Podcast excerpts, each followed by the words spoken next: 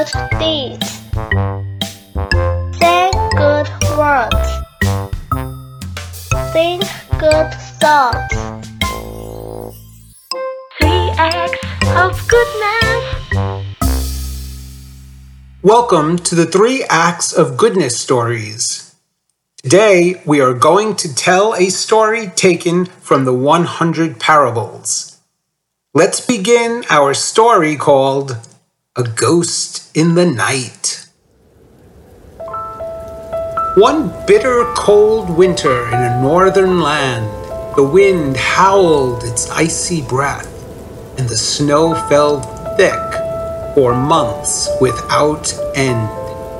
The cattle all froze to death, and the stores of food were nearing an end. So the villagers fled south the sun and warmth, and with them came a troop of traveling performers. At nightfall, the exhausted party came to a forest cemetery. The wind was strong, and the travelers were too tired to continue. They made a fire in the old graveyard and went to sleep. As everyone slept, an old man was awakened by the cold. He donned one of the actor's costumes and warmed himself by the fire. Soon one of the other villagers awoke. When he saw the old man dressed as a vampire, he shouted out in fright, A ghost! The others awoke in alarm and ran away as fast as they could.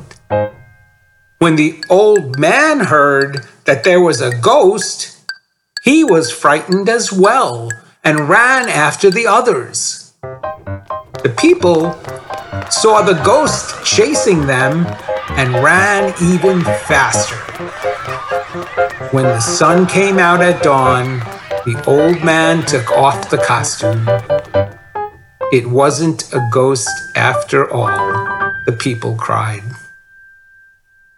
So, what have we learned from the story? Many people are like this. They are troubled and ignorant of the Dharma. They seek permanence, bliss, ego, and purity in order to feast on the supreme Dharma. And they grasp, without the thought, the concept of self from among the five accumulations.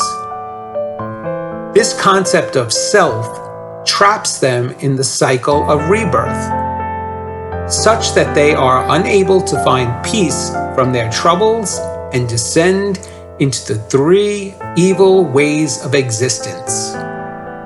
Dawn signifies the end of the night of rebirth and the realization that there is no self among the five accumulations. Hope you liked today's story. See you back here next Saturday 9 p.m. for our new episode of Three Acts of Goodness Stories. Good night. 下个星期六晚上九点，记得再次收听《三好心故事》，下次见。